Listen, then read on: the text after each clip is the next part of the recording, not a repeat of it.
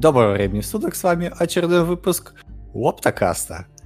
Сегодня в нашей замечательной студии, замечательной виртуальной студии, находится Андрей и СС. Всем привет. Всем привет. Сегодня у нас... Да, дорогие, дорогие. Сегодня у нас, э, как обычно, всякие разные новости, которые мы хотим пообсуждать, поделиться своим мнением и вообще всячески обсудить. Вот. А, на затравочку самая, наверное, а, большая тема, которая вообще везде пр- пролетела после а, релиза а, новых чипов Apple M1, это новость про то, что ваш компьютер вам не принадлежит. Ведь так, СС? Угу. Полностью согласен. Ну все, тогда так. Тогда вторая тема. Да, да, конечно. А, короче, смысл новости в чем? А, чувак написал такой, ну, достаточно внятный лонгрид о том, что а, произошло, когда вышел, ну, вышла новая операционка Big Sur, одновременно с новыми компами Apple. Смысл заключается в чем? А, каждый раз, когда вы запускаете ваше приложение, оно стучится в специальный сервис в Apple. Вот. И стучится в открытом виде, без шифрования, шлет вообще всю телеметрию, которую только может послать. И, видимо, после релиза этот сервис немножко подтормаживал и немножечко прилег. И поэтому все приложения, которые вообще могли запускать на компе, они просто медленно запускались. Вот. И народ решил расследовать и выяснил страшное да, что они стучат. Угу. Вот, то есть, видимо, раньше они стучали, сервис работал быстро, и всем было пофиг. Да. А сейчас, э, собственно говоря, из-за того, что были большие лаги, э, раскопали умельцы. Вот. И, соответственно, поднялся достаточно такой важный этический вопрос, а какого черта они это делают, да, и что теперь это значит для всех нас. Ведь э, по сути, нельзя будет запустить какой-то софт а, на своем же собственном компьютере. Um, и... Ну, не совсем и... так. Нет? Все-таки ты его можешь запустить. Ключевой момент, что а, все об этом узнают. То есть тут, я так понимаю, что у этого чувака, который вот это вот все раскопал и поднял эту шумиху, основная эта проблема не с тем, что а, вы не можете что-то запустить. И не с тем, что там действительно компьютер вам не принадлежит, а с тем, что про вас все везде стучится, куча телеметрии, куча метаинформации.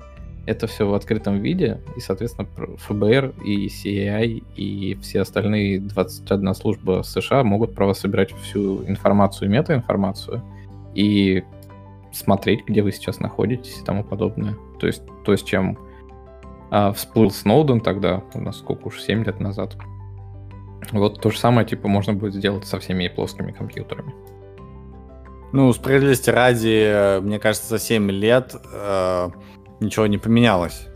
Да, то есть как были э, все эти бэкдоры, так и они есть. Просто народ э, стал больше, чаще с этим сталкиваться.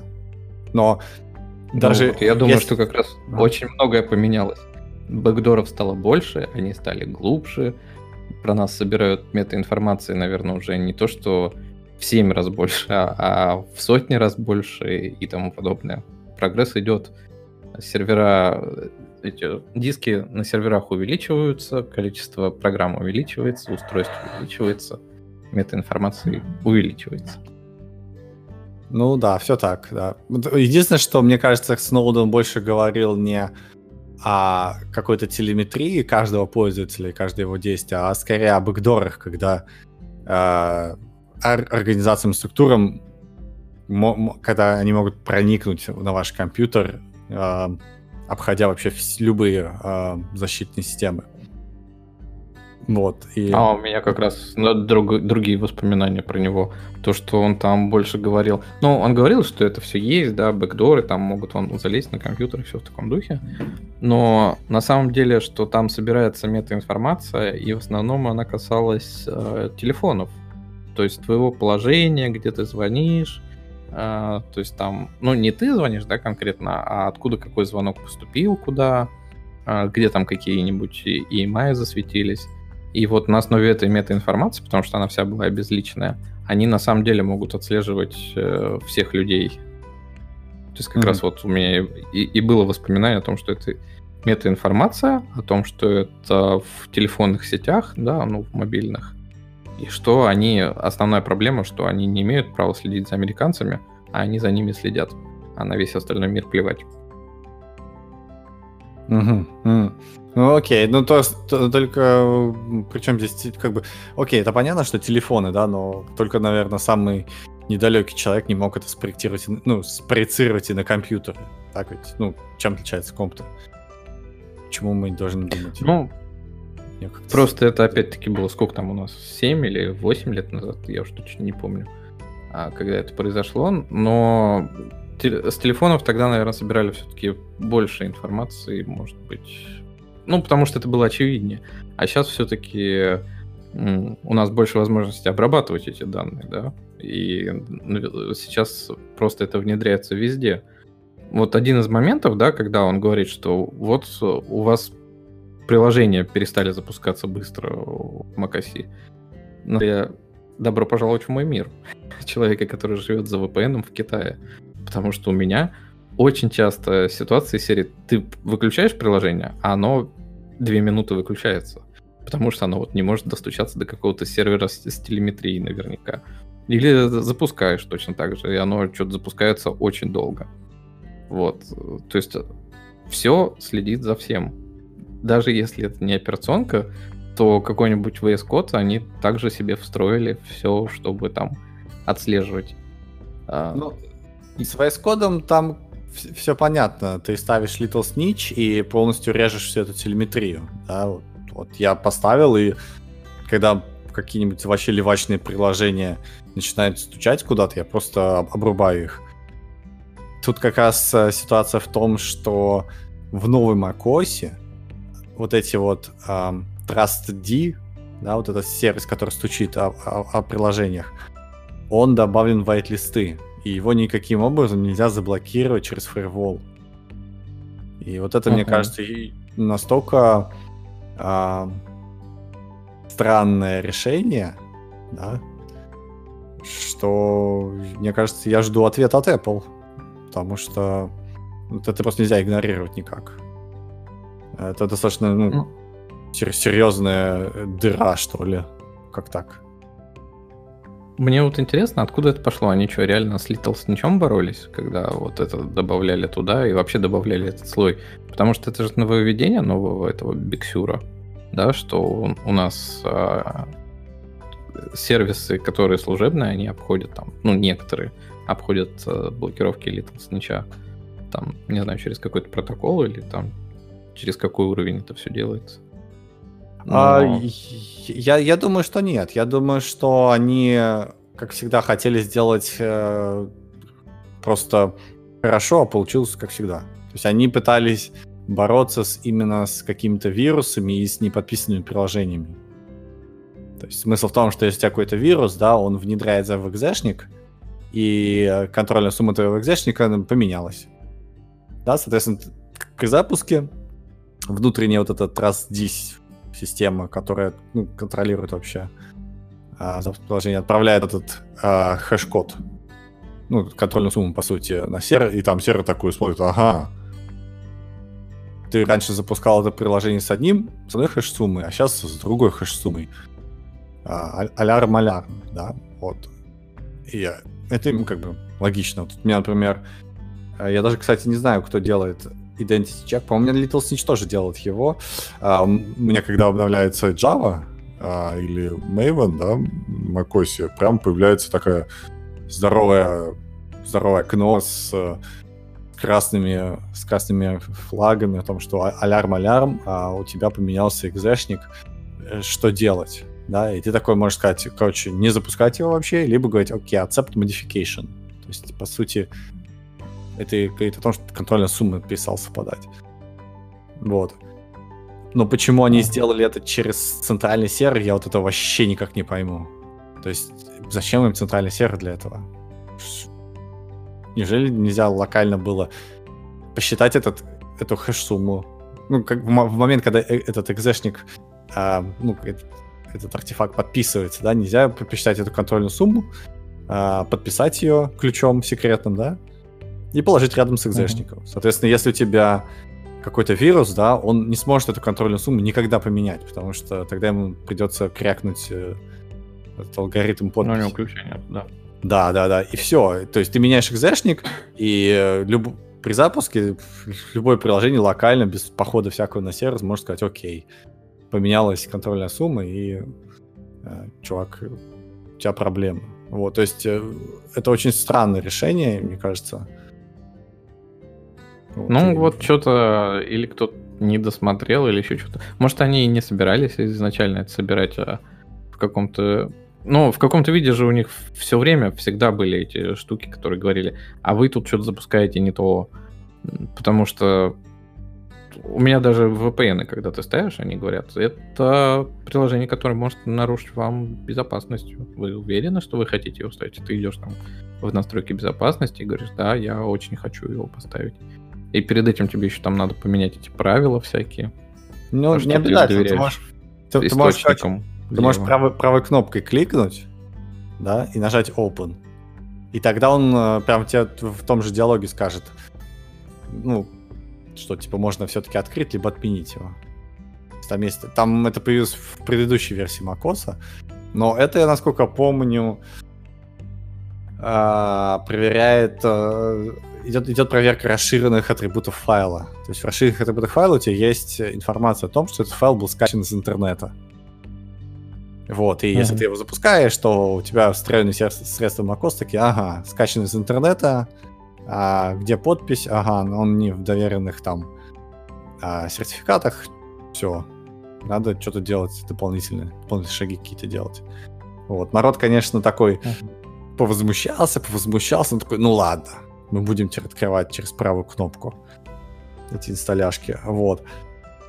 Но вот стучать это, конечно. Причем они... Ты же видел, да, что, что они раскопали? Они стучат не просто, а, что типа контрольная сумма и путь к экзешнику. Так они стучат IP-адрес, а, там, время, вот эти все дела. Ты, ты такой, зачем тебе IP-адрес?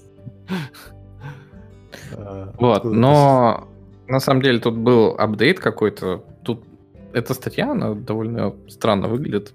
она выглядит как изначальный посыл какой-то, потом какие-то а, рассуждения на, на тему, а потом начинается куча исправлений. Вот там в одном из исправ... ну, дополнений, в одном из дополнений говорится, что они удалили логи IP, они удалили а, что-то там даже заинкриптили, macOS и Apple и э, дали пользователю возможность это как-то отключить.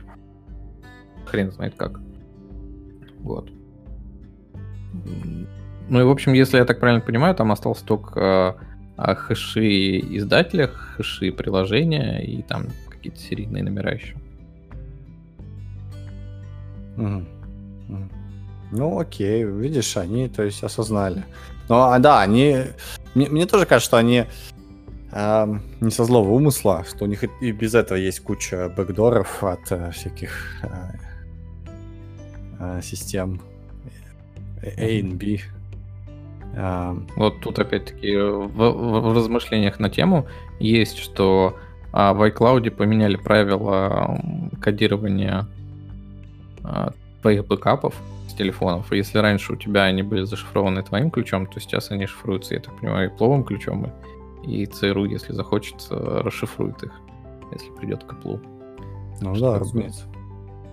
Ну, э, понятное дело, что э, тут, понятное дело, что компания должна сотрудничать с местными э, систем, как бы организациями, да, с государством, иначе будет плохо. Вот, и государству будет плохо, и компания будет плохо. Это логично. Но одно дело, когда тебе по запросу что-то делают, да, вот. А другое дело, что у тебя, когда собирают эти данные, ну, просто by default, да, потому что эти данные могут... Что, что самое страшное, что может произойти, они могут утечь. Когда они утекут, то они могут попасть не в те руки. Вот. Но в данной этой ситуации как раз э, это не самое страшное, потому что они утекали просто так. Они же не были зашифрованы изначально. Да, и, да, и, и это тоже... Чувак жалуется, что даже если вы их не сохраняете, а Apple сказал, что мы их не сохраняем изначально, то все равно про вас это все можно насобирать, и та же самая метаинформация, она расскажет про вас все. Ну да, да, да, да, да. Вот, и поэтому Um, ну, даже если, ну, даже если они, окей, сделают encryption, да, и просто будут у тебя их как-то складировать, да, то рано или поздно эти данные могут утечь. И тут теперь остается вопрос, а, а, насколько это ну, вообще... Просто, мне кажется, это слишком много данных, как-то их вообще хранить реально. Ну, наверное, реально, если задаться такой целью, но Apple нужно ли хранить эти данные? Хотят, будут хранить. Придет к ним, к ним АНБ и скажет, давайте, пожалуйста, пожалуйста. Его скажет, есть, сэр.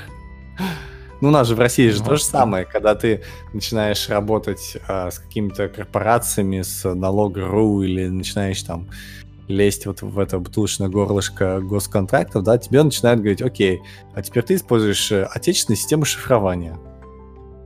Вот. Ну, и да. Э, обязательно сертификация в этом ФСН, ФС, короче, какая-то ФС а, сертификацию ну, да. нужно проходить. Ну все, вот это как раз и все только ради этого, что в случае чего э, э, службы могут просто взять свои ключики и открыть дверцу нужно. Вот. Угу. А, но это как бы, ну, on demand делается, а не по дефолту. Да, вот. Так что да. А, а вообще, да, меня на самом деле пугает. Ты, ты, ты Big поставил? Чего? Ты себе Big поставил? Да, да, да. Я, я его, наверное, обновил на второй день и уже пожалел. а, он не стал, он не стал быстрее, потому что я ожидал, что он будет быстрее хотя бы чуть-чуть. Вот, он не стал быстрее. Но много программ начинают глючить. Вот просто много программ. У меня по работе используют там всякие видеозвонки, и они просто перестали показывать мое видео. То есть mm-hmm. все, кто на звонке, видят меня, а я не вижу себя. Вот. И это как бы, как так? Я же через виртуалку, там через вот это все. Нет, чувак, вот видео не работает теперь у тебя. И я пошел гуглить, да, действительно, вот в Big Sur такая штука появилась, то есть используешь такой вот набор программ, то все, все перестает работать. Известно бага. Mm-hmm. Вот. И это как бы, ну, как бы первое такая достаточно важное изменение, которое я заметил. А второе, это то, что Eclipse сломался, он перестал правильно э, перерисовывать экран. Eclipse сломался, да, и вот э, линии, которые поверх брейкпоинта и ниже брейкпоинта, они перестали перерисовываться. И чтобы увидеть, какой же код был, да, нужно вверх-вниз немножко проскролить, чтобы э, вот эта вот э, область экрана, она да, перерисовалась. И тогда все ок, все работает. Вот, но тем не менее не очень приятно. Вот вообще э, разрабатывать стало очень неприятно, сказал, сказал бы так. Вот, это вот прям две mm-hmm. вещи, которые мне просто явно сломались. Все остальное да, такое. Эм, новые нескучные обои, новые нескучные иконочки, эм, Safari какой-то новый. Вот. Чуть-чуть какие-то местами поменяли какие-то вещи, но в целом большинство программ работает, запускается так, по крайней мере, приятно. Меня больше всего нотификации расстроили. У меня миллиард нотификаций приходит из серии. У вас там камера отвалилась, подключилась новая, и оно теперь показывается где-то там сверху в углу над виджетами, и это все так странно. Uh, то есть раньше я как-то видел больше, и меня устраивало это. А сейчас, конечно, они сделали большой шаг навстречу к iPad, вот, и все обновилось такое. Но у меня какие проблемы? Я, во-первых, целый день продержался, думал то, что не надо ставить первую версию, которая вышла в паблик. Не надо, не надо. Там же 11.01 уже. Там же патч какой-то же, нет? Ну, да, он что-то запаченный, но серии там, когда 11.1 0.1 будет, вот тогда можно ставить 11.1.1. Это Бобук лет пять назад уже, по-моему, сказал, что а, теперь macOS как Windows. Не надо до первого сервис пака ничего ставить. Обновляться, переходить. Вот. И у меня, да, сразу обновил этот Unity отвалился, но там это все решалось довольно просто обновлением версии Mono. Вот. И мои VPN теперь пошаливают, конечно. Падают, поднимаются, падают, поднимаются. Такое. Ну, вроде ничего такого критичного не заметил пока что. Но быстрее для тебя стало работать или так же примерно? Да так же. Я говорю, у меня основные проблемы то, что вот за VPN я сижу, он порой отвалится, и какое-нибудь приложение ты замечаешь, что оно запускается долго. Потому что до телеметрии не смогло достучаться куда-нибудь. А так, оно как работало, так же и работает. Там, угу, угу. Со своим Core i7 с 4 гигабайтами я не чувствую разницы. Нищебродским Core i7. Да. Да. Да, и в тему-то нищебродский Core 7, наверное, а, бегущей строкой. Тут э, народ начал получать первые экземпляры этого, этого чипа M1, и они действительно говорят, что да, RDR рвет как тузик грелку. То все действительно так, как э, Apple рассказывает. Вот. Так что... Какие дела? Ну, а почему бы не рвать-то? Ну, что, ну, хороший чип. Вот я говорю, меня смущают там узкие места. А память у тебя, допустим, шаренная между процессором и видюхой, да? А 16 гигабайт памяти на современной видюхе, ну, то есть разделенный пополам с видюхой, ничего топового ты там не запустишь. Ну, оно нормально будет, да, в обычных приложениях, в обычном Подожди, всем. подожди, а, а, что ты топ, а что ты топового хотел запустить на 13-дюймовом ноутбуке? Топовый Не, ну там Mac Mini, допустим, тот же самый. Там же да, есть топовый, такая история, что ты можешь к Mac Mini подключить э, eGPU и поставить туда топовую видеокарту. Да, и у тебя как бы уже все хорошо. Что, а что хорошо? Вот ты поставишь топовую ви- ви- эту видеокарту, и что ты на macOS запустишь топовое? Вот и... Доту? ну вот именно что. Для... Кстати, для этого не нужно топовая видеокарта, потому что на моем Эйре она вполне себе бегала. Без лагов, без, а, без дроп-фреймов, просто как есть. То есть, э, причем MacBook Air 2014 года, между прочим я не, я не да понимаю. понятное дело. Но вот эти вот вещи, в которые упирается именно по памяти, те же самые там нейросети, для них память-то нужна, когда ты ее там обучаешь в начале. Да, про свои сборки я то же самое говорил. Про... Ну, в играх, может быть, тебе на обычном уровне ничего не надо. Если бы были топовые, да, то там же тоже видеопамять упирается. Сколько ты текстур можешь в видеопамять запихнуть, да, чем выше у тебя из серии разрешения, тем больше объема тебе нужно. Не зря же в последних видюхах э, памяти больше, чем в этом M1, да? Там, где по 16, где по 18 гигабайт. Ну, те видюхи по 4000 долларов на секундочку стоят. Ты смотрел ну, да. на видюхи? Нет, ну, 4000 долларов, а только одна видюха, да, какая-нибудь видевская и э, какой, какой-то MacBook Air, который тысячу стоит. То есть, ну, разница, сам видишь, какая, да. Я а, ну так э, говорится... Нет, так тут не, не про сравнение, а про то, что а, вот это странное решение со вшитой памятью, да, в процессор, оно для мобильных устройств, наверное, да, работает. А для того, что они пытаются продавать э, настольные компьютеры, это странное решение. Ну, мне не казался Mac Mini какой-то, не знаю, high-end конфигурации никогда. То есть это, по сути, для меня был всегда не тот самый MacBook. Мне, для меня это всегда был, по сути, MacBook, который без экрана. Вот так вот как-то. Потому что если ты хочешь... Ну, наверное, ты прав, да, потому что там мобильные чипы все-таки стоят. Конечно. Да. Если ты хочешь какой-то, а, не знаю, а, ну, что-то похожее на стандартный вот этот блок этого PC, да, то тебе, наверное, нужен, наверное, какой-нибудь iMac или Mac Pro, вот какие-то такие вот уже заморочки. У них же есть специально для этого компы. Вот. Ну там, вот, кстати говоря, я с, с трудом представляю, как они этот чип перенесут на iMac тот же самый. Потому что там-то ты дискретную видеокарту мог ее расширять, получше ставить, впаивать и тому подобное. А тут этого ничего нету. Ну, как бы, как первая реализация, да, наверное. Но, ну, серия, как телефон.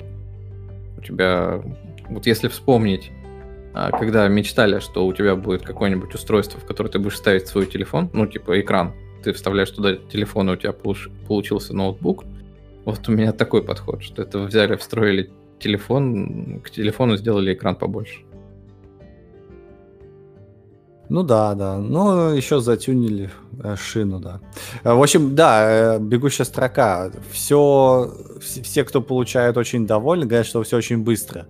Единственное, что большинство программ все-таки работают через эту розету, и она как бы ну, работает. Ну и иногда она действительно работает на 15% медленнее, чем, а, чем предыдущее поколение. Вот, то есть ну, ожидаемо, да, если ты через такую эмуляцию работаешь. Но говорят, что это все равно не проблема, и оно все равно быстрее, чем на предыдущем поколении. Да? Ага. Может быть, там какие-то стадии запуска, еще что-то. Ну, непонятно, но явно, что жить с этим можно, да. Вопрос теперь в поддержке этих армов эм, как бы производителям, потому что там Photoshop, он еще не выпустился. Типа говорят, что скоро его выпустят, но типа, когда скоро? И насколько он будет э, актуальным? Да, и там, ну, как в более других подкастах часто указывают на то, что в фотошопе же ты в основном плагинами всякими работаешь, а их там хрен знает вообще, переведут ли когда-нибудь или нет. И вот э, тут вопрос со сменой платформы. Насколько ее будут сейчас поддерживать разработчики, насколько это все но для обычной, там, не знаю, менеджерской работы, why not? Все будет нормально. Ну да, все так и есть. Мне, мне, мне вот, кстати, тоже На в последнее деле... время начало цеплять э, за ухо, когда говорят, ну там вот это, это же MacBook Pro, там нужно Photoshop, это видеомонтаж. Я так думаю, блин. А как же, ну, простые про работяги, которые просто в Emacs что-то фигачат. Их что, как, как, как им-то быть теперь? Photoshop, что ли, ставить, чтобы Emacs работал? Ну да. Но у меня вот, знаешь, опять-таки подход такой, что все, что у вас работало на предыдущем поколении, также и на этом будет работать. То есть все, что вы делали, по большей части, оно все в таком же состоянии останется. И даже, скорее всего, не заметите переход, если у вас нет ничего специфического. Если вы не тот про. Ну да, да. Ну окей, что, погнали на следующую, погнали на следующую тему. А, у нас есть... А, у нас сегодня какой-то, знаешь, а, оставшиеся темы какие-то все те, цифровые. 12, 13, да. 15, 64. Цифровой оптокост. А, Цифровая неделя. Цифровая неделя, да-да-да-да. Все мерятся попугаями и количеством циферок. 13 а, вещей, которые э, вы должны перестать делать, чтобы быть успешным разработчиком. Ух, ух, ух, ух. А, Java PHP Beginners. Ты, ты где увидел? А, Java PHP под, под названием, кстати.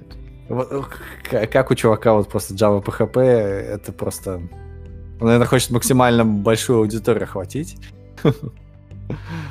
Ну, наверное. Но я тут пообщался с одним своим знакомым, который с C++ ушел на Go. И вот он опять сменил работу в очередной раз, и у него Go вместе с PHP. И я говорю, тебе не страшно в PHP-то идти? Он говорит, да, они всегда идут рядом, говорит, PHP и Go. А с PHP бизнес-логику ты вытаскиваешь, а на Go пишешь там, собственно говоря, саму серверную часть и вроде ничего. Как можно было опуститься с C++ до PHP, я не представляю. Ну, там такой сервис, который начинал работать вообще без сервера, а просто группой ВКонтакте. Поэтому, там, видимо, им ничего не страшно. Ну да.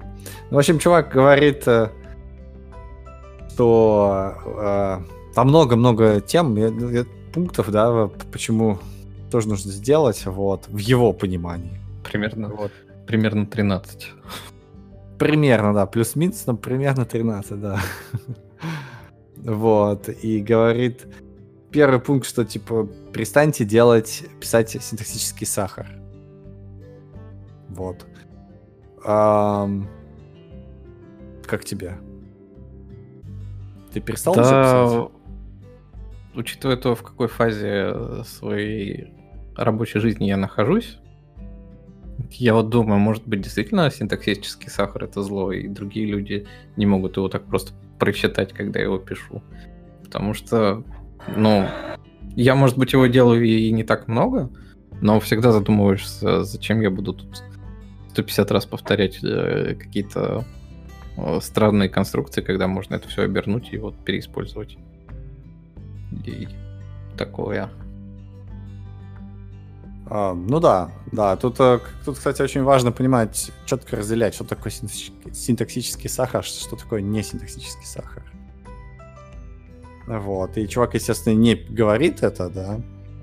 Видимо, все знают. Так, это же известный факт, что такое синтаксический сахар, да, но даже я не очень себе представляю в некоторых случаях, а что это такое и действительно ли а, в данном конкретном случае. Вот, например, для меня вот всякие DSL, да, штуки, это синтаксический сахар. Вот, то есть если у тебя язык, да, если у тебя язык позволяет что-то написать, не нужно писать дополнительно DSL на этом языке, чтобы описать тебе какие-то вещи. Вот. Э, это как бы очевидный, наверное, синтаксический сахар. Вот. Но есть еще много такого неочевидного например, там нужно ли выделять какие-то абстракции, да? А является это сахаром или нет? Ну, непонятно.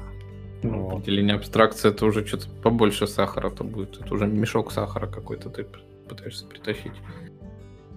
Ну, там как бы в том-то и дело, что нет четкого правила, а, не знаю, ГОСТа по написанию программ, да, что вот вы должны, чтобы ваша программа работала надежно, и 25 лет вы должны делать вот это вот. Да? Такого нету, поэтому у каждого в голове немножко чуть свое понимание. А, нужна ли абстракция, нужен ли сахар, и что это такое вообще. Вот, ну что говорит, что не пишите. Давай начнем с того, что программирование вообще такая область, в которой каждый пишет, как он хочет, грубо говоря.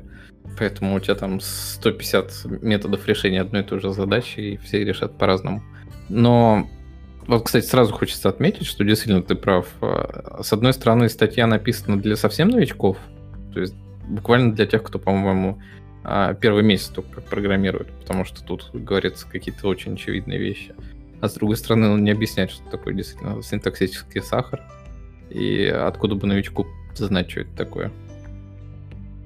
Ну да, и вот Но... учили в университете, есть цикл, есть if, да, все, ты можешь писать теперь программы, стань и иди. Вот, но такого четкого понимания нет. Второй пункт — это не надо делать все фичи сразу. О, это вообще, это отличный совет. Я сам его очень часто даю с джуниором особенно. Потому что джуниоров прям вот им даешь задачу, они такие, да, да, мастер, я все сделаю, сейчас все будет. Пригайте с решением. А там решена эта задача и еще пяток других. Так, так стоп. Стоп, э. А зачем вы это делаете? Ну как же, как же, это же нужно сделать. Я говорю, ну да, но это не та задача, которую вам дали. Вот. И ну, это... кстати, да вот во времена нашей молодости был такой подход, что нужно писать код, который легко изменять, да? А в последнее время он как бы э, мигрирует в код, который легко выбрасывать, и вместо него написать там какой-то новый код. Ты как относишься вообще к этому пониманию? Ну, вот я, я да, я, я а, подрос, и теперь тоже, да, стараюсь писать код, который легче выбросить, чем а, менять. Ну, потому что ты никогда не предусмотришь а, как этот код будет использоваться в будущем, предсказать, предсказать машины времени, они не существуют. Вот. Но ты точно знаешь, э, что нужно сделать, чтобы этот код выкинуть в любой момент времени. Поэтому ну, это да. более такой практичный способ. Мне кажется. Угу. Ну, с этим пунктом, в общем, мы согласны. Следующий да. пункт у нас э, типа э, не игнорируйте форумы и онлайн-комьюнити. Give up on ignoring forums and online communities. М- то есть, опять-таки, вот... Э, а что, есть люди, которые игнорируют? Они до сих пор по книжкам сидят, э, вопросы решают, какие у них возникают или что? Мне кажется, да, сейчас наоборот все сначала вбивают на Stack Overflow, а потом уже э, пытаются понять, что они же не сделали. Это еще в лучшем случае. Мы же недавно обсуждали как раз тему, помнишь? Про то, что чувак нанял Э, разработчиков все шло классно, когда там первые полгода, а потом да, выяснилось, да. что они просто гуглят все и сами ничего не знают. Со такого копируют, да. Вот. Но вот это вот свойство, умение находить информацию, да, оно вроде как должно сильно все равно тебе помогать в жизни и тому подобное. И я на самом деле замечаю, что а, люди, которые, допустим, не из программирования, типа моей матушки, а, они не умеют искать информацию в интернете. И ты, э, ну, для того, чтобы найти как, решение какой-то проблемы, вроде ты должен, ну, можешь пойти в Google, написать и там на третьей ссылке что-то найти, за пять минут решить проблему. Но нет, они не ищут, не умеют, и как-то или навыка такого нету. То есть, ну... Скорее всего, навыка, потому что мы очень часто что-то гуглим. Поэтому мы примерно представляем, как, что нужно ввести, куда, что, как пойти. Те, кто редко гуглят, то, наверное, у них какие-то есть проблемы с этим.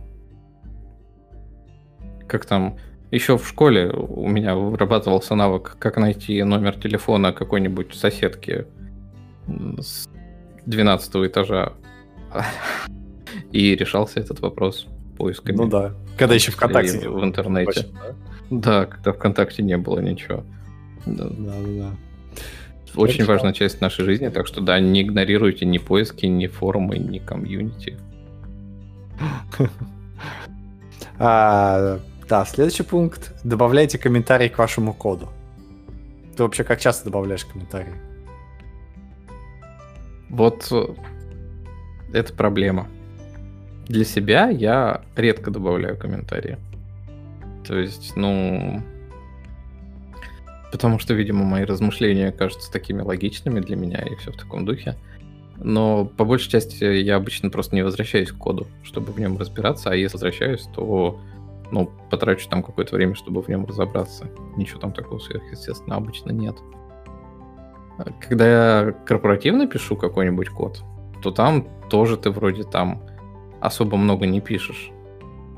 А, то есть э, вы как бы все в этом крутитесь, все вроде как обычно поддерживают общую кодобазу и ничего такого. В каких-то очень важных моментах, где там прям неочевидная логика, я пишу, да, случается. Когда на собеседовании просят какое-нибудь тестовое задание сделать, там порой комментируешь каждую строчку, и это плохо выглядит в конечном итоге. Ну да. Ну, комментировать полезно. Вот если бы это, ну, совет новичкам, да, были, они есть, наверное, совет новичкам, а добавлять комментарии новичкам надо. Вот, а уже потом разбираться надо на ревью, да, нужен этот комментарий или нет. Потому что иногда, знаешь, ну, приходит на, на ревью какой-то совершенно забудробительный код без единого комментария, ты такой просто reject. Давай, короче, просто сядем вместе и пройдемся по каждой строчке, что ты имел в виду. Вот, и потом выясняется, что там такая каша в голове у новичка. И такой, окей, замечательно, хорошо, что мы это все обсудили. Вот, так что комментарии были бы полезны. Ну, а вот тут не комментарием больше, да, а я, допустим, там Java-доки вот какие-нибудь уважаешь, и что делает класс, там, в крайнем случае, что делает метод, если у него название непонятное, там и тому подобное. Один раз я, конечно, там псевдографикой тоже вот нарисовал в коде, а, как рассчитывается угол попадения с пули в тельце противника. По-моему, это было лишним. Разве что потом вот открывают посмеяться. Когда кто-нибудь это находит. Так э, нормально, поднимает настроение.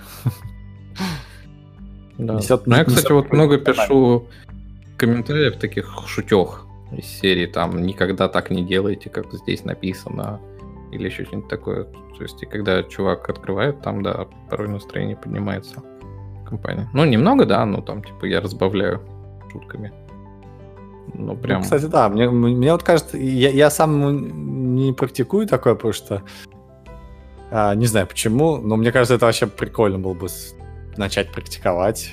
Да, добавлять какие-нибудь там шуточки немножечко, так, знаешь, а, вести какой-то такой более, более облегченную версию, чтобы облегчать понимание. Вот. Для, для тех, кто читает все. Вот, да. А что там следующее? Не избегайте дебагинга.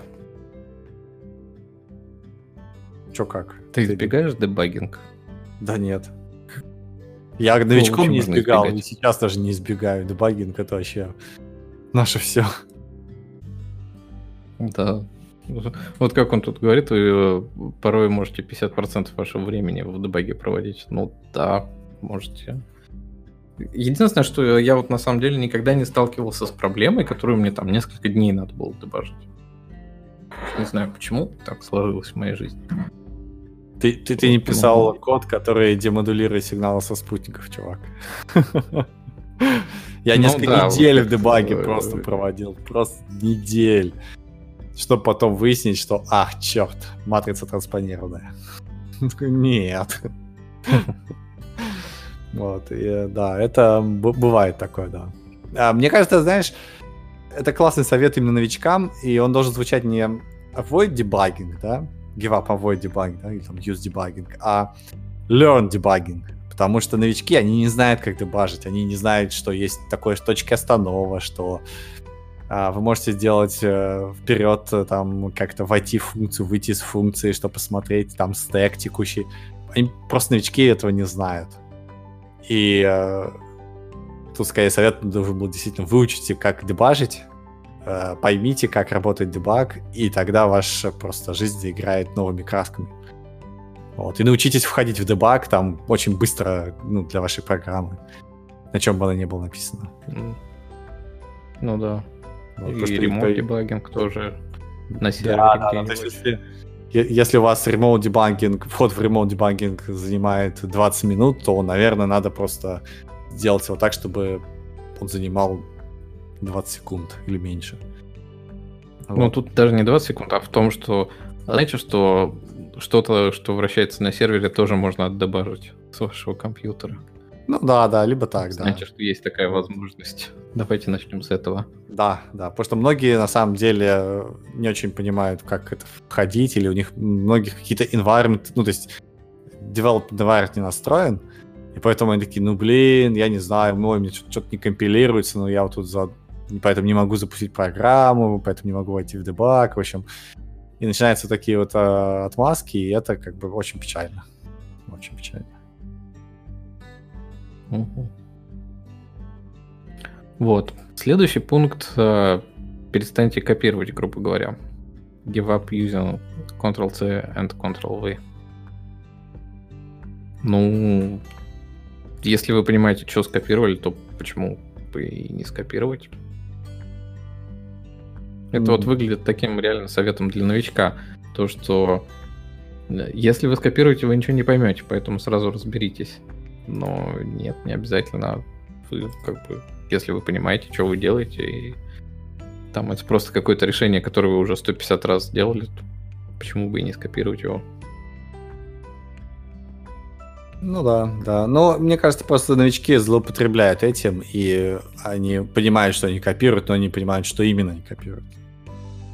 То есть тут, да, такая палка о двух концах. Ну просто я с трудом себе представляю, как ты копируешь кусок кода, да, ты не понимаешь, что он делается. А ты понимаешь, что он тебе тот результат вообще выдает или нет? А как ты понимаешь, что он тогда тот самый кусок, если ты его как бы не очень понимаешь? Как, как это вообще работает тогда? Ну, да, да. Да, это работает очень по-разному в разных случаях. Если у тебя написано на Stack Overflow, эта функция должна определять а, это бит в таком-то поле, ну, в, в таком-то, по такому-то, в такой-то позиции байта. Ты просто копируешь ее, и все. И она как бы работает. Ты один раз ее запустил функцию, все, видишь, что она работает, но ты не знаешь, как эта функция внутри работает. А внутри она конвертируется в строку, там что-то делает конкатенацию какую-то, еще что-то, еще что-то. И в итоге это... Не, ну это подход из серии. А ты же не знаешь, как у тебя все фреймворки работают, ну, с которыми ты, на которых ты пишешь. То есть это какой-то черный ящик, ну да. Не, ну когда ты, копи... не, когда ты копируешь, копируешь, ты копируешь белый ящик, ты же видишь, что ты копируешь. Вот функция по... Не, ну ты говоришь, что это какая-то функция с, с битом, да? Так ты вот функцию внутри не видишь. То есть не копируешь там функцию не, не. на тысячу строчек. А да, там не тысяча строчек. Я вот недавно как раз столкнулся с тем, что чуваки, видимо, скопировали, не знаю, функцию на питоне, которая там, ну, строчек 10-15. Вот. Эта функция делает что? Она определяет 0 или 1 в, по индексу в бите, в байте. Да? То есть есть байт, mm-hmm. вот, и нужно определить 0 или 1 по какому-то индексу.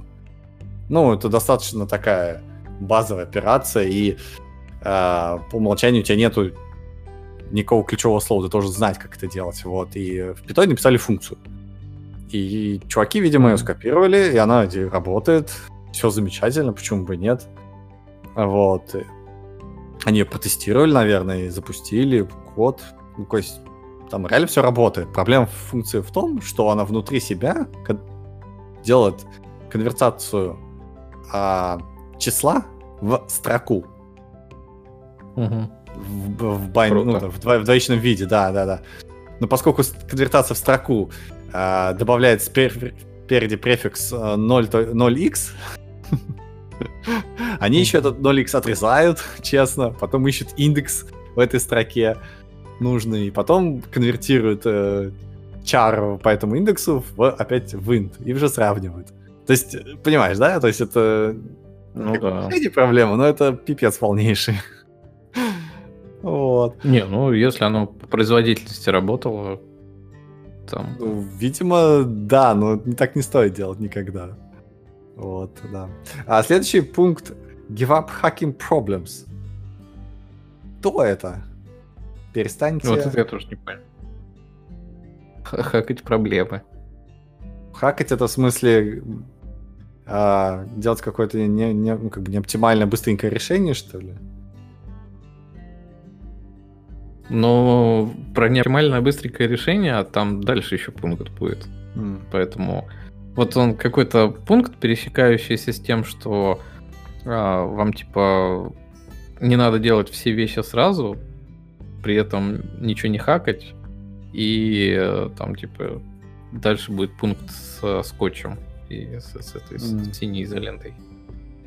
А, мне кажется, знаешь, это о чем? Это о том, что не нужно кодировать сразу же. Вот, да, это отличный совет новичкам, прям идеальный, я бы сказал. Потому что сначала джуниор... Да, джуниоры, они просто вот... Ты им говоришь, чуваки, сделайте, пожалуйста, дизайн, напишите, вот не надо ничего кодировать, да, Просто поговори с этим, с этим, с этим, а потом напиши просто документацию, страничку, как ты это видишь. Как, как это все должно в итоге работать, да? И джуниор приходит и обычно такой, да, вот код готов. Как, как так? Стопе, стопе. Что за код? Зачем он мне? Вот, и да, это очень частая такая ошибка, которую надо избегать. Чем могу сказать? Хороший совет. Хороший совет um, give up your comfort zone. Да, то есть покиньте комфортную зону. Um, ну, да, наверное, если вы новичок, то любое действие по программированию, которое нужно ну, что-то запрограммировать, это то, что вы никогда не делали. Это, да, по сути, дискомфортная зона. Ну, он тут как бы говорит, что вы должны постоянно выходить из зоны комфорта, Но, с другой стороны, а как ты туда попал, если ты настолько новичок? То есть ты ну, вот, вот, не в зоне. Вот тебе там дали, не знаю, э, клепать какие-нибудь формочки, да, и ты такой клепаешь формочки, да, ну, э, а, все, ты в комфортной зоне. Да, ну, если ты хочешь э, быть более лучшим разработчиком, ну, как здесь написано, да, то нужно подумать, окей, а можно ли эту формочку автоматизировать, или там как э, сделать так, чтобы там были какие-то дополнительные проверки автоматически накладывались, или еще что-то, еще что-то, и это и будет, ну, по моему мнению, покидание комфортной зоны. Ну, это совет, если вы хотите развиваться. А если вы не хотите развиваться, и вас устраивает ваша зарплата, и у вас не предвидится никаких проблем, сидите в своей комфортной зоне. С детьми общайтесь, с женой.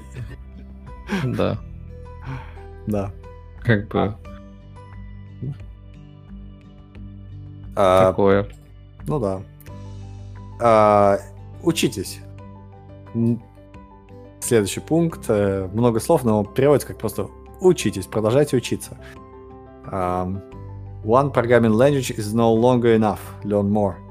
Тут вот как бы почему-то идет упор на языки программирования. Вот, но я вот с этим крайне не согласен. Я бы больше расширил как учите технологии, а не языки программирования языки программирования. Ну тут он и говорит не про языки программирования больше, он говорит, что вот вы знаете там типа Java или C++, а, но тогда там типа идите, ну типа вы знаете про бэкэнд, но идите там фронтенд подучите или SQL. Я, хотя я с трудом представляю, как ты хорошо знаешь Java, но при этом плохо SQL знаешь. Вот. То есть, или там, ну, типа, расширяйтесь в сторону фуллстека узнавать про другие вещи какие-нибудь. И, и ну, тут я тоже, наверное, ну, для общего развития можете что-нибудь посмотреть, чтобы понимать, как оно работает. Но прям так, чтобы дотягивать до какого-то профессионального уровня, какие-то вещи, которые вам не нужны с точки зрения вас как специалиста, наверное, не имеет. Лучше, да, действительно, как ты и говоришь, просто технологии понимать как это все работает, куда это все идет, весь поток данных, грубо говоря. И, ну, как бы, чтобы вы понимали, что то, что вы делаете, оно не находится в вакууме, и как оно применяется, и почему. И что вам применять, да. Из угу. серии там, что у нас с базами да. данных, там, какие используются, почему и как. Ну да. Скорее, задавайте вопросы, можно как а, лучше охарактеризовать, чем изучать языки программирования. Задавайте вопросы. И это классно будет. Угу. А, что там дальше-то у нас? Самый странный пункт про сердечные проблемы. Сердечные? В смысле, не знакомиться с девушками? Ну, практически наоборот, знакомьтесь с девушками. Точнее, э, give up on unhealthy lifestyle. Перестаньте все время сидеть на жопе ровно и, наконец, идите побегайте лучше с какой-нибудь девушкой угу. в спортзале. Потому что у вас могут начаться сердечные проблемы и вообще куча других проблем со здоровьем. Ну, да, да. Если долго заниматься одним и тем же. Ну, скажем так, если долго будете заниматься одним и тем же, то у вас как бы вы выйдете из возраста подростка. Да, или как бы чем ближе к 40, тем больше у вас будет проблем. Поэтому введите их в жизни. Это продлит вам жизнь. Да. Ну да. Uh, give up avoiding collaboration. Так, двойное отрицание. Сейчас, сейчас, сейчас, сейчас, сейчас. А, надо общаться больше с другими людьми. Как там? Хоть вы и интроверт, сидите в своем подвале, а, типа упер... упираясь в компьютер круглые сутки, но все равно не обойдите коллаборации. Не обойдите коллаборации очень по-русски. Да. Сходите а... на какой-нибудь метапчик или на хакатончик, познакомьтесь с кем-нибудь, попишите код вместе. Это вам поможет. Угу. Ну да. Софт-скиллы да. наше все ну, в 21 веке. Я бы даже сказал, фиг с ними, с метапчиками, хакатончиками, но хотя бы общайтесь с коллегами и с соседними командами. Потому что люди очень а, ленятся кому-то, ну, как-то обсуждать какие-то вещи, вот. Или лишний раз рассказывать какие-то вещи, там, что они делают и как это лучше потом заиспользовать. Вот. Поэтому, да, лучше набрать номер соседей команды какого-нибудь чувака и начать ему впаривать. Но да. я бы тут несколько иначе к этому подходил, потому что а, смысл в том, что когда вы делаете что-то один, ваш ресурс ограничен. И э, как бы если вы можете привлекать к своей работе а, других людей, то у вас дела явно пойдут быстрее, если вы можете это контролировать. Поэтому, если вы делаете что-то крутое, наверняка вам придется работать с другими людьми. На себе вы все не, вы, не вытянете. Угу, угу. Так что софт-скиллы, они, конечно, в любом случае вам понадобятся. А, перестаньте сравнивать себя с другими. Это как так? Как так? Удалите Facebook. А, а, а как так? Как, как же так? Это же... Ну, блин, у него все пункты были клевые. Ну, вот это началась какая-то толерантщина, мне кажется. А как же так? Это же сравнение с другими, это же самый, один из самых главных двигателей вообще развития человека. Как же так? Как же без этого? Развитие человека к депрессии, когда ты смотришь на фейсбучике, что все твои друзья удачливые миллиардеры, потому что они биткоин купили или нагенерили в 2010 году. Теперь они сидят на пляже и попивают сок из кокоса, а ты реку выплачиваешь. Ну да, да, надо сравнить и как бы стараться решить эту проблему, иначе так и ничего не поменяется. Ну, а на самом деле он нищеброд просто уехал на ГАИ, на Гоа, и там просто бесплатно кокосы воруют с соседней пальмы. Ну, ну это же стандартная история, на самом деле, американская, и куча фильмов про это снято, что а, жизнь а, в соцсетях, она выглядит гораздо красивее у тех, кто ее выкладывает, чем она есть на самом деле потому что никто туда плохие части не выкладывает, а только хорошие. И поэтому всегда кажется, что все твои друзья, они удачливее, чем ты, хотя на самом деле среднестатистически нет. Ты такой же, как и все остальные. Кстати, да, да, это может быть не так связано с вот этим пунктом, но я тоже заметил, что, а, предположим, у тебя 15 друзей, да, все 15, а, допустим, не знаю, раз в день или раз в два дня точнее, не все 15, а каждый из них раз в день или раз в два дня выкладывает какое-нибудь клевое, важное достижение. И в итоге получается, что ты каждый день смотришь, блин, у всех, короче, что-то прет, один я такой сижу, а на самом деле у чувака прет раз в, сколько, 30 дней. Вот. Ну да. И ты так, ну, да нет, не обязательно. Вот. Но из-за того, что вот эффект того, что все выкладывают сейчас какую-то классную вещь, у тебя остается впечатление, что все у всех все клево. Хотя, на самом деле, это просто разные люди. Они все делают разные вещи. Да. Вот. Это, да, да, да, да. интересные наблюдения. А, больше такой из жизни. А, give up, give up. Ну вот у меня такое чувство, что он написал про а, заголовок статьи раньше, чем составил хотя бы пункты все, которые он тут перечисляет, и он уже придумать последний. Поэтому у него пошла всякая социология и вот give up, given up. Give up, given up. Ей! Да, да, да. Ну, если пер, первые были какие-то технические, скорее, а, а дальше началось вот это вот ментальное. Э, да. Ну, понятно, да, что перестаньте, перестаньте отчаиваться, да. Ну, короче, не сдавайтесь, и все у вас получится. Ну да. Вот, я периодически тут, кстати, вспоминаю одного из преподавателей у нас на кафедре, который говорил, что если вы решаете какую-то проблему, то пускайте все свои мысленные усилия на эту проблему, даже когда вы там не работаете и ничего не делаете. И она как бы вам поддастся в конечном итоге. То есть нет ничего такого сверхъестественного, оно все решаемо. И вот тоже из этой серии, что если вам нужно что-то решить, ну просто думайте постоянно, и в конечном итоге вам во сне что-нибудь придет. Ну да, все так и есть. Я вспоминаю, как я три недели в дебаге пытался JPEG-картинку задекодить. Я чуть с ума не сошел, но я решил эту проблему. Теперь у меня немножко глаз дергается, но все, в остальном все будет хорошо. Когда я вижу JPEG, да. Да, да, да, да. Вот. И наконец-то, ну слава тебе, Господи. Последний пункт. You're not alone in your journey. Тоже какое-то напутствие, видимо, о том, что давайте эм, объединяться и вместе нам всем будет хорошо. Um, ну, вот да. это уже 14 пункт, я их сейчас быстренько посчитал. Ну да. Добро пожаловать в мир программирования.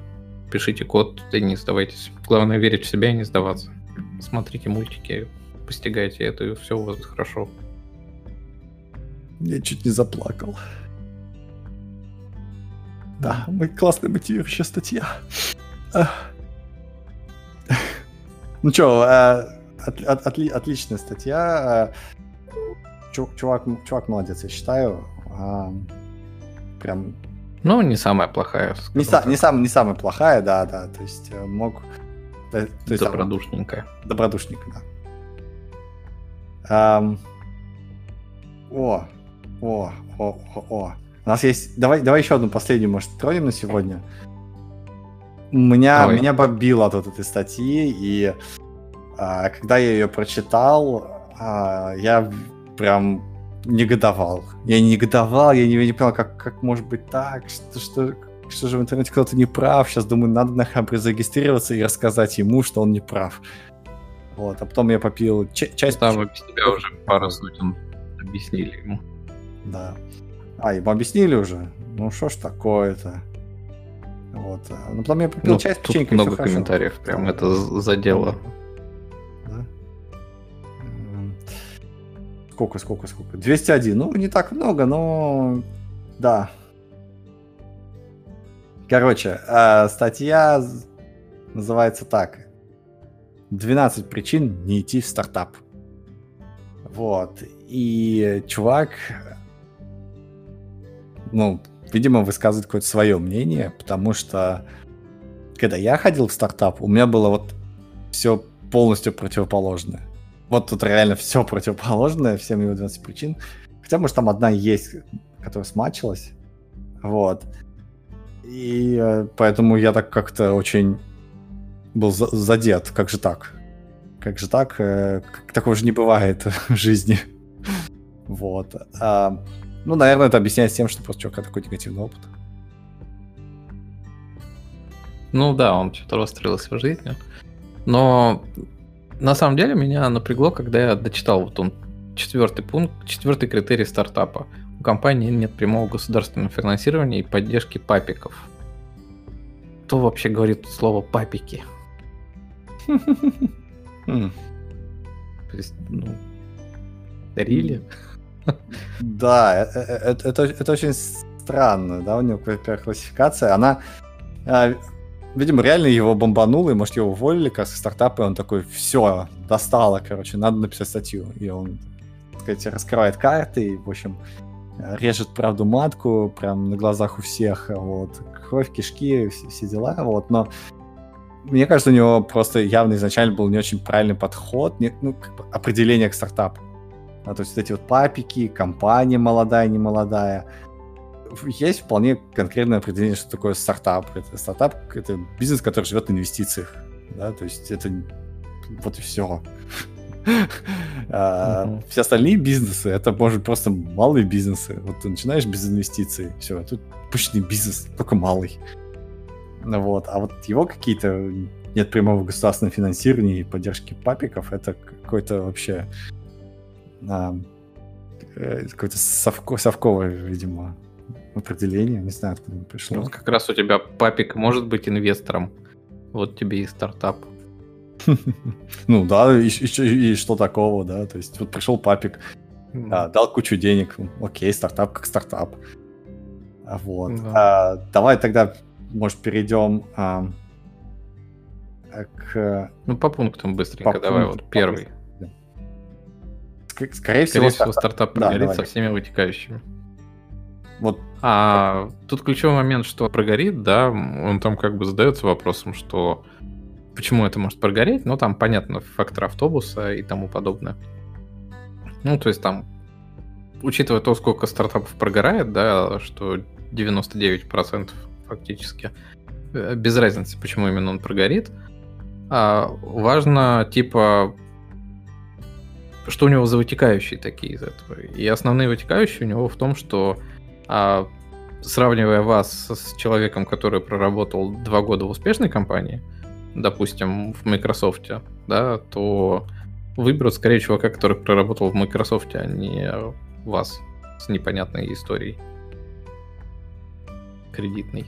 И ну, как такое. бы вот это расстраивает. Но тут проблема не в том, что имя компании неизвестно, да, а то, что ну вот я поработал в крупных компаниях, допустим, да, а, в одной, и это все равно не делает тебе большого плюса, потому что а, ваша компания наверняка состоит в каком-то, ну то есть занимается каким-то бизнесом узконаправленным, и про это направление, если вы не идете в ту же область, никто не знает, и всем плевать, если вы из компании «Рога и копыта» или «Ромашка». Ну да, все так. Мне еще... Мне, мне, а мне если еще... вы еще uh-huh. и программист, то тут технические навыки у вас скорее сработают, чем ваш а, предыдущий опыт. Конечно, ну, мне, чем мне, название. мне кажется, он очень, очень сильно путает а, именно тех, технические и, и лидерские навыки, да. То есть, если ты а, отец-основатель, да, э, стартапа, ты какой-то бизнесмен, вот этот человек с, с шилом, да, то вряд ли ты кодишь. Большинстве случаев они не кодируют, да. Если ты прогорел, то тебя наоборот возьмут, потому что у тебя есть охрененный опыт. А если ты как бы технический чувак, да, там пришел первым CTO каким-нибудь, да, вот, и ты прогорел, то всем насрать, потому что ты, блин, там кодил, ты, ты не бизнесом не занимался. Вот. И, то есть да, такое очень, очень странное мнение у чувака, да. Во-первых, он переврал проценты, то есть есть э, какой-то, ну, более-менее известный процент, это 90%. 90% прогорает, а не 99%. Вот, то есть он что-то как-то... Ну, не совсем. Это говорилось еще из бизнес-ангелов, что из 10 стартапов у вас прогорит 9. И от этого взялось 90%, хотя там ну, ну то есть, вот как такового процента это там никто не может построить. Ну. ну, понятно, да, но у всех есть примерное ожидание, что 90%. Ну, не суть, да, что чувак, как бы, видимо, на каких-то реальных эмоциях пишет, раз зачем-то увеличивает эти проценты. Вот, чтобы ну, придать веса своему мнению, наверное, не знаю. Вот, ну, да, стартапы пригорают. А, то, то, что, как бы, чуваков после этого не берут, это полнейший бред. То есть это он сам, видимо, придумал и сам такой э, для себя решил. То есть как можно свой опыт так прям просто экстраполировать на вообще всю индустрию всех разработчиков, стартаперов, это очень странно. Но вот. он не говорит, что не берут, он все-таки говорит, что типа сравнивая вас с, с чуваком из ну, успешной как компании, ну как можно сравнивать? скорее успешного ну, как можно, ну, как да, вот он такой, технически он, он, хрен знает как. Он, он, если он был в HR-стартапе, да, то, наверное, он понимает, о чем говорит, но come on.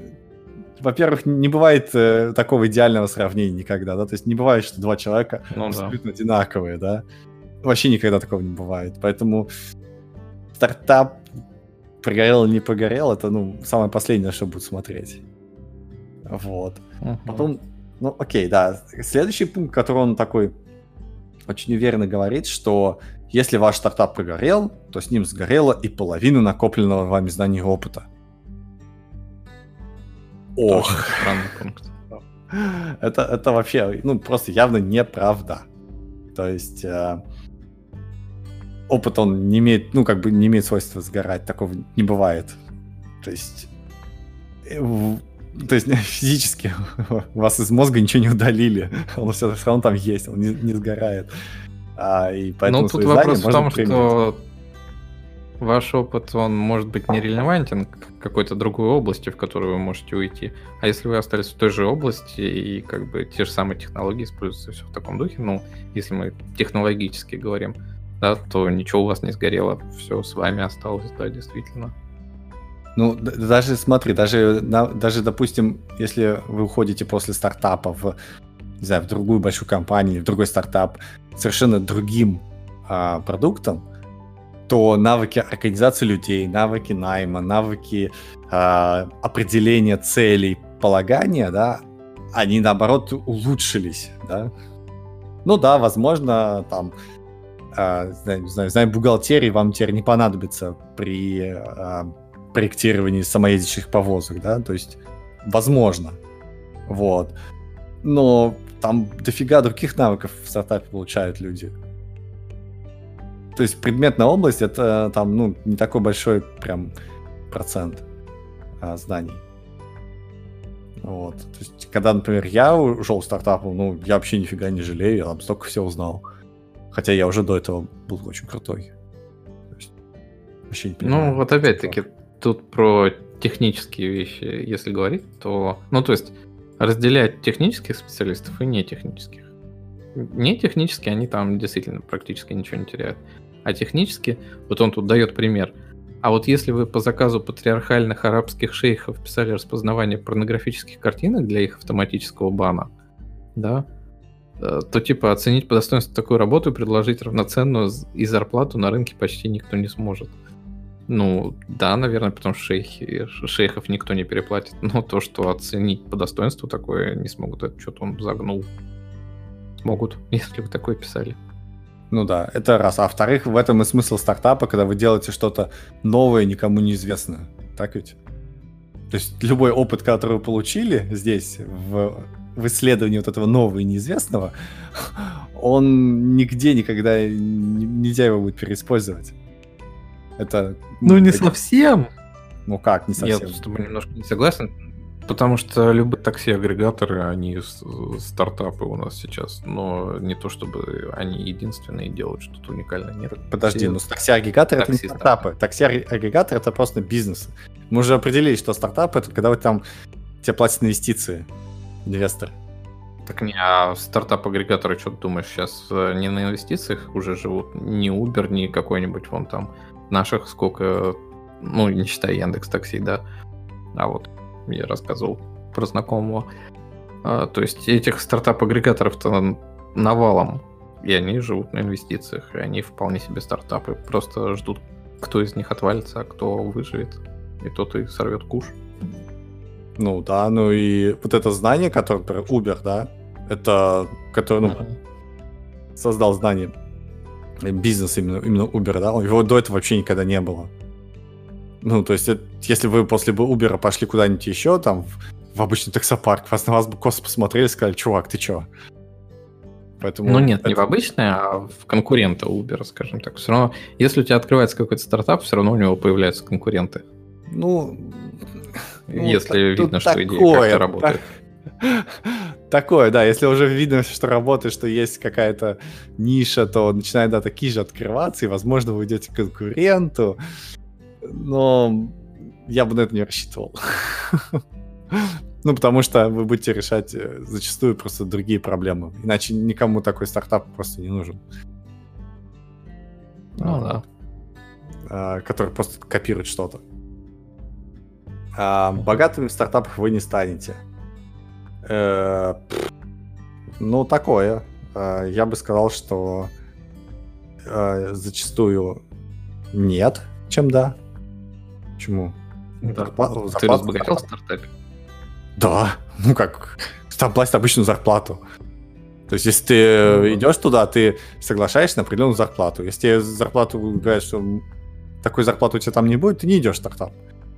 Вот все. Mm-hmm. Тут обычная, обычная компания. Ну вот.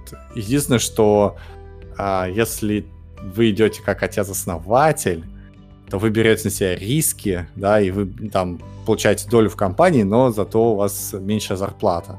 Да, но это... Если это ваш стартап, скажем. Да, ну, либо ваш там, либо вы идете как э, партнер. Да, то есть если идти как партнер, то тебе могут предложить маленькую зарплату, ну, чтобы вообще выжить как-то, но зато там долю в компании. А... Ну вот ты уже и стал партнером, да, это основателем, партнер-основатель. Ну да, да. Вот и, и, если вы стали партнером-основателем, то все зависит от вас, естественно, от стартапа, да. Ну, то есть, если он выстрелит, вы станете миллионером. Если не выстрелит, то вы потеряли время и деньги, да. Ну, это как бы осознанный риск. Это не то, что... Э, то, что это не то, что вы не можете повлиять. Вы можете на это повлиять, осознанно выбрав какой-то ну, модель поведения. Угу. Вот. Тут, кстати, часть э, размышлений в этом пункте про то, что тебе будут платить э, больше денег, может быть, но при этом у тебя будут адские переработки. Что да. ты думаешь про переработки в стартапах? Да тоже, да тоже это чушь. Ну, то есть, все, опять же, все зависит от мотивации и от того, как построены отношения. То есть ты, если идешь как, а, не знаю, а, основатель, да, партнер, то ты, да, ожидаешь, что ты будешь а, больше работать, ну, как обычный, бизнес, как, как обычный бизнесмен, да, то есть э, э, у тебя ненормированный рабочий график, э, ты можешь по ночам работать, там, срочно какие-то проблемы с бухгалтерией решать, там, э, у тебя много сыпется куча таких неформальных задач, которые нужно как-то разрулить, вот. Это, да, это осознанный шаг, вот. Можно прийти в стартап как э, просто наемный рабочий, а если ты наверное, рабочий, то тебя, естественно, а, ты ну, как бы не получаешь долю в компании, зато ты получаешь стабильную зарплату, так же ТК, белая зарплата, ну, если хочешь. И все отношения ничем не отличаются от, чем от обычной компании. Ну да. Вот, то есть... А если вы хотите переработки, то идите в геймдев. Говорят тут. А, у Киберпанка не то, что 66 часов в неделю, а чуть ли не 80 часов в неделю. Не знаю, как они это выжили. Ну, да, да. А, такое тоже бывает. Вот. Но там все люди увлеченные, поэтому молодые увлеченные, поэтому у них как бы отношение другое. Вот. К работе, к тому, что они делают. Вот. Угу. Это опять же э, зависит чисто от людей. Вы можете сказать, нет, я так делать не буду. Вот мой такой трудовой кодекс, как бы идите в пень. Вас увольняют, вы, короче, увольняетесь и ищите просто другую работу. Вот и все. А, Другой стартап, да. Ну, да, да. То есть... Ну, это... там, кстати, вот и говорится что-то дальше. Я не все пункты так дословно прочитал, но там дальше идет то, что они не соблюдают трудовой кодекс, и вообще, что вас уволят, а вы и сказать ничего не сможете. Ну, да нет. Стартап ничем не отличается от обычной компании. Вот, если вы как бы заключаете, как обычный, наверное, рабочий трудовой, ну, как бы договор с компанией, да, то компания будет обязана выполнять его как, как обычный договор. Ничего такого там нету. Угу. То есть, видимо, ну, как бы, если есть серая черная зарплата, если вот такая вот а, такие вот странные отношения, то да. Там, естественно, вас могут кинуть вообще на любом в любой момент и без проблем. Но если белое все, то why not? Угу. Под видом заботы о сотрудниках стартапы выжимают из них все. А, мне кажется, в стартапе не должно быть вида заботы о сотрудниках.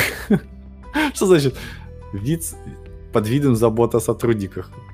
У тебя был когда-нибудь такое, что тебе пытались сделать, внушить, что там тебя заботится? Да.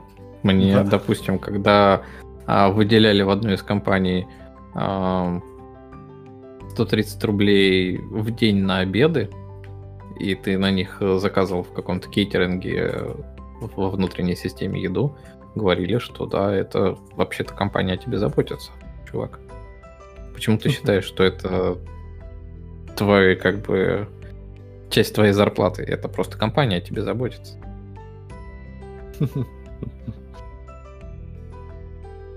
Ну да. Ну, вообще, тут как бы э, какой-то тоже три примера э, чувак приводит. Я, я, я, честно говоря, уже не помню, о чем они, но э, компания, она по, по определению, ну, она не, не заинтересована в, в заботе о сотрудниках, ей нужен результат. Это не важно, что это стартап или обычная большая компания. Вот. Просто есть э, конкурентные преимущества разных компаний, да. Угу. Вот. Ну, это, не знаю, известна какая-то тема, что вот у нас там плюшки и все в таком духе. И как бы с одной стороны компания действительно так экономит деньги и тебе дает не... Ну как, зарплату тебе не повышают, но бонус тебе какой-то дают, да? Что у тебя ДМС, там мы вам все оплатим и тому подобное. Но вот ну да, покуп, купи, покупаешь плюшки каждый, покупаешь плюшки каждый день и не нанимаешь э, еще одну девочку HR, которая бренд продвигает компанию. Как это работает как-то так. То есть все таки о, классно, в этой компании есть плюшки, она нас заботится. И, по сути, создается HR-бренд, и все хотят туда идти, и для этого тебе не нужен дополнительный HR за 100 тысяч в год. Фу, за 100 тысяч в месяц, да? То есть ты экономишь просто вот в легкую кучу денег. Сколько ну, там плюшки сейчас, если ты, допустим, поч... почитаешь Headhunter, то если раньше там писали, а, а у нас тут плюшки есть в компании, то теперь пишут, и у нас, как, у, как и у всех, есть плюшки в компании. То есть это теперь такой базовый набор считается. Соответственно, это уже никакого преимущества не дает, потому что оно есть везде. А недостаток, скорее, если нет их, да? Ну, ну да, да.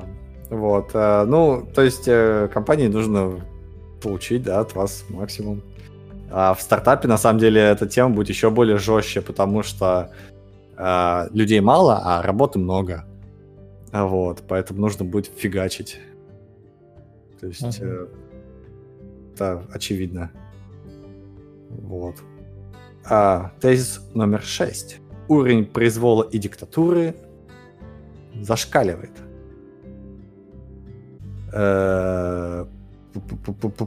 Лукашенко, да. ну, то есть, опять какая-то такая эмоциональная... Да, причем здесь Лукашенко? Чувак все при, приплел все, что мог. Вот. Ну да. Эм, да. Обычно один человек сел, он точно знает, что ресурс в рез. Да-да-да-да-да. Даже если закон кому-то не нравится. Ну, все так и есть, да. Я не понимаю, что чувак э, переживает. А, конечно, да, есть э, те, кто видит, как это должно работать, и они, естественно, свое видение пытаются донести.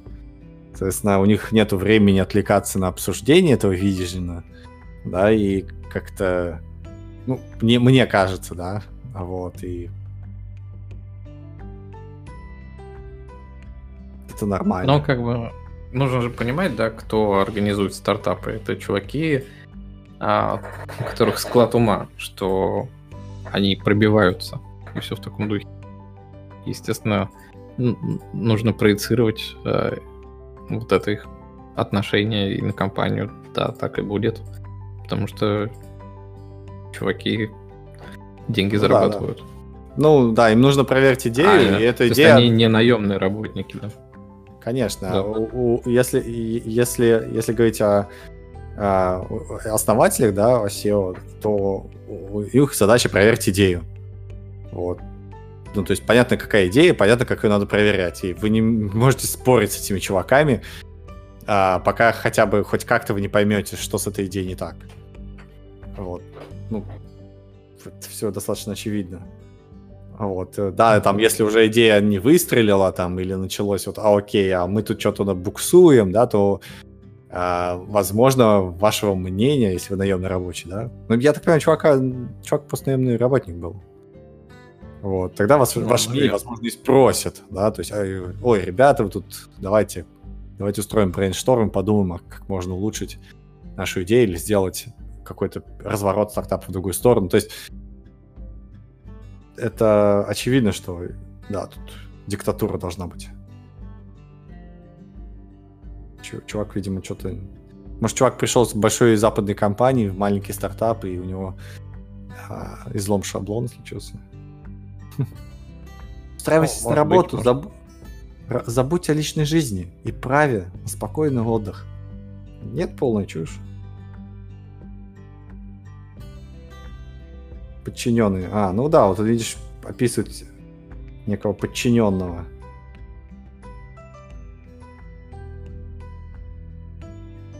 Ну, устраиваясь на любую работу, примерно так и происходит. Да, Ты да, если... да, и все.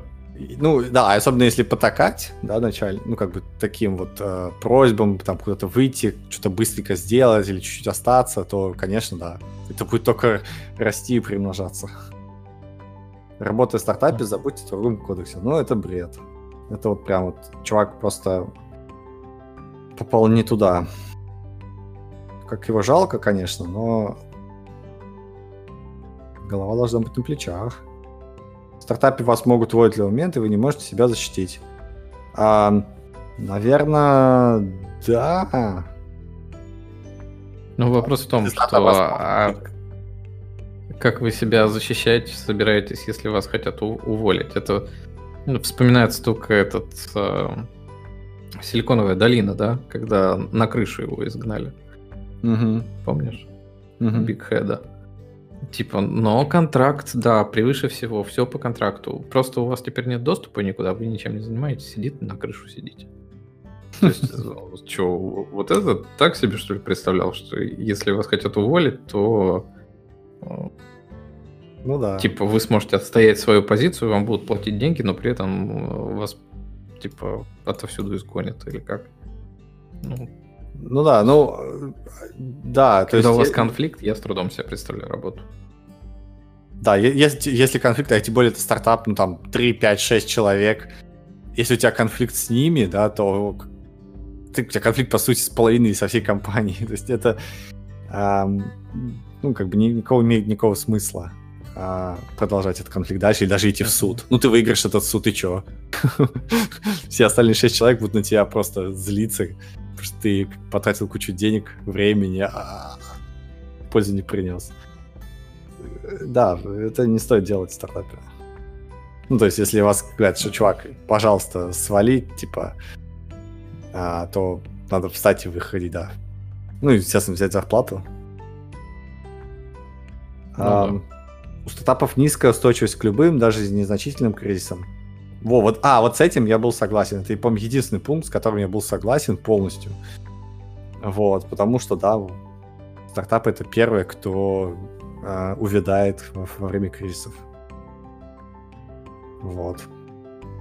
Не так знаю, у меня сейчас такое ощущение, что каждое кафе в Москве это стартап. Значит, кризиса нет в Москве. То есть, как бы, в кризисы не только стартапы увядают, там много всего увядает. Пока рынок не очистится, кризис будет продолжаться. Ну, да. Да. Смысл, смысл такая стартап в том, что это высокорискованный бизнес с, ну, с большой отдачей. То есть, если он выстрелит, у тебя там тысяча процентов, да, возврат инвестиций произойдет. А если, ну, зато при этом у тебя там очень большой процент, 90 или 99 процентов, что это не выстрелит. Вот, соответственно, mm-hmm. из-за риска, да, у тебя кризис только повышает этот риск. Все логично. Ну да. Um, ну да, то есть он что-то попутал, когда uh, писал этот пункт. Как так? Как так так? Часто сотрудники стартапов эмоционально выгорают. Подрыв здоровья и выгоревший сотрудник. Вот я бы слово стартапов вычеркнул, и часто сотрудники эмоционально выиграют. Да. Да, да, согласен, да, вот тогда согласен. То есть, опять же, чувака что-то случилось, а, видимо, он переработал, его загнобили, и он эмоционально выгорел. Но, да, не надо было идти в такой стартап. Вот, потому mm-hmm. что если ты идешь мне кажется, что если надо идти в стартап, то надо идти в тот, который тебе интересно заниматься, и область, которая тебе достаточно интересна. Достаточно интересна, чтобы ей заниматься. И тогда ты можешь прям ну, быть активным. Стартапы бывают... Ты, кстати, сколько лет жизни отдал, самоутверженно отдал программированию в стартапах? Я? Да. А, полтора года где-то. Вот. Тут просто в примере написано. Представьте себе, вы зрелый мужчина, 35 лет, 10 лет жизни, самоотверженно отдавший программированию в стартапах. М, Жена, два ребенка и ипотека. Ну, мне кажется, неплохо, если он за это время успел еще двух детей и ипотеку взять. Ну, то есть, да, Ну да. замени все это Ну, чё. работник большой корпорации, и это все то же самое будет. Ну да. Э.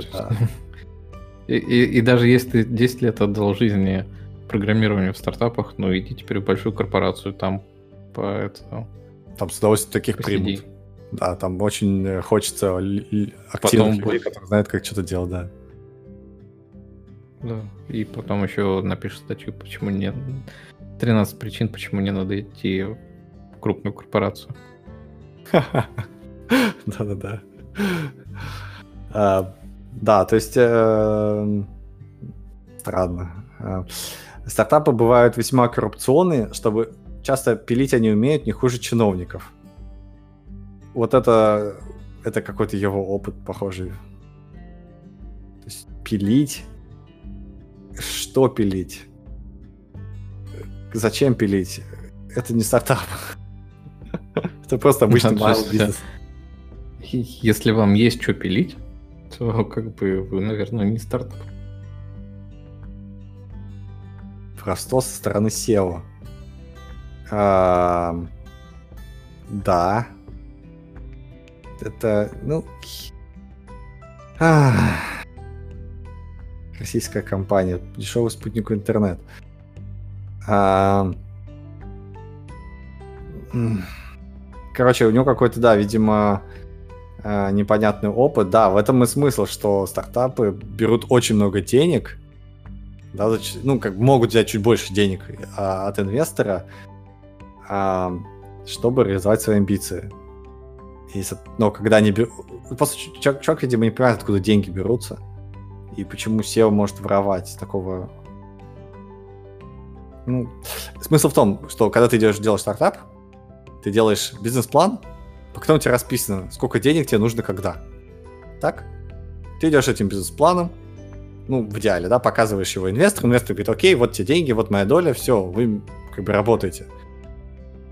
Ты можешь попросить тупо больше денег, ты можешь просить в в два раза больше денег, чем тебе нужно, и если инвестор на это согласится, это не значит, что ты попилил бабло. Ну, это значит, что ты просто... У тебя есть больше бабла, чтобы его потратить на какие-то важные вещи.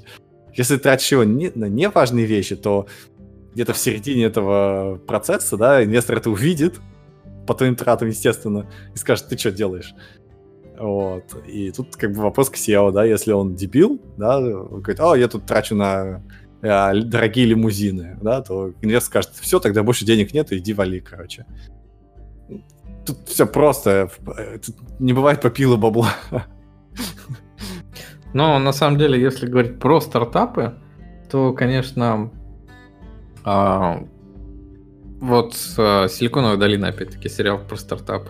И там довольно много говорилось про моменты с а, получением денег от инвесторов, да, и то, что у вас завышенная оценка, заниженная оценка, и что дальше там с компанией произойдет, если ее завысили.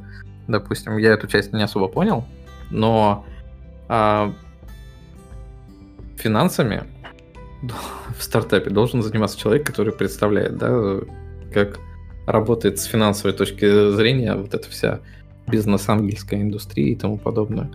И э, то, что он здесь описывает, это просто распил на государственных заказах и тому подобное. То есть это, опять-таки, не стыкуется с тем, что он вначале обозвал стартапом. То есть, ну, да. это просто да. чувак бабло воровал и, и как бы и Ну, все. со- со- может быть, Это не- создал не маленькую... стартап. ко- Да, он, может, создал маленькую компанию, да, какую-то подставную компанию, чтобы пилить бабло. Вообще замечательно. Ну, то есть, ну, это не стартап. Это что-то Да. другое. То есть противоречие с его же пунктами. Да. Ну окей. Окей. И вывод, не делайте стартапы, это вселенское зло. А нет, он говорит, что это не пытается доказать, что это вселенское зло. Еще говорит, не болейте. Это, вот это важно. Вот этот молодец он. Ипотеку не берите. Ипотеку и двух детей, да, не берите. А, да, вот такая вот статья, по которой только один пункт совпал у нас, а, а все остальное как-то очень натужно вышло у него. Вот, и мне жаль его опыт, потому что мой опыт был крайне позитивный, несмотря на то, что мы не выстрелили ни разу. Вот, но тем не менее, я крайне доволен своим опытом. Вот, тут просто важно понять, может быть, он как джуниор туда пришел, может, он как мидл туда пришел, и поэтому ему было тяжеловато. Вот. А я пришел Если он в статье рассказывает про себя, вот это 35 лет и 10 лет вы отдали стартапам, то это как бы там другая история. Ну, 25, 25 он, то есть, наверное. Нет, да. Ну, хз, может, он не смог вырасти в senior разработчика. Ну, не, не вырасти, а там, может быть, он попробовал Некогда несколько расти. стартапов, и они Нек... все раз, э, э, развалились. Некогда расти в senior разработчика, пилить надо, Шура, пилить. Да, то есть... Ну, опять-таки, ипотеку же он взял где-то на двоих детей. Так что, наверное, все равно зарабатывал. Просто выгорел мальца. Бывает такое. Да, да. Вот, противоречивая статья. Но я думаю, на этой не очень оптимистичной, но поучительной ноте можно будет подводить, а, так сказать, какие-то результаты уже нашего сегодняшнего подкаста. Мы сегодня очень много записываемся. Вот, и mm-hmm. я думаю, пора-пора. Что думаешь? Да, можно уже заканчивать. Тут уж 11 да. доходит. У вас уже 11 доходит? Ну ничего себе, вот. Тогда давайте... Это с вами был Оптокаст. А, я не помню номер, но он был очень такой численный. А, много про числа говорили. Вот. Всем пока. Да. Всем всего доброго. Всего доброго.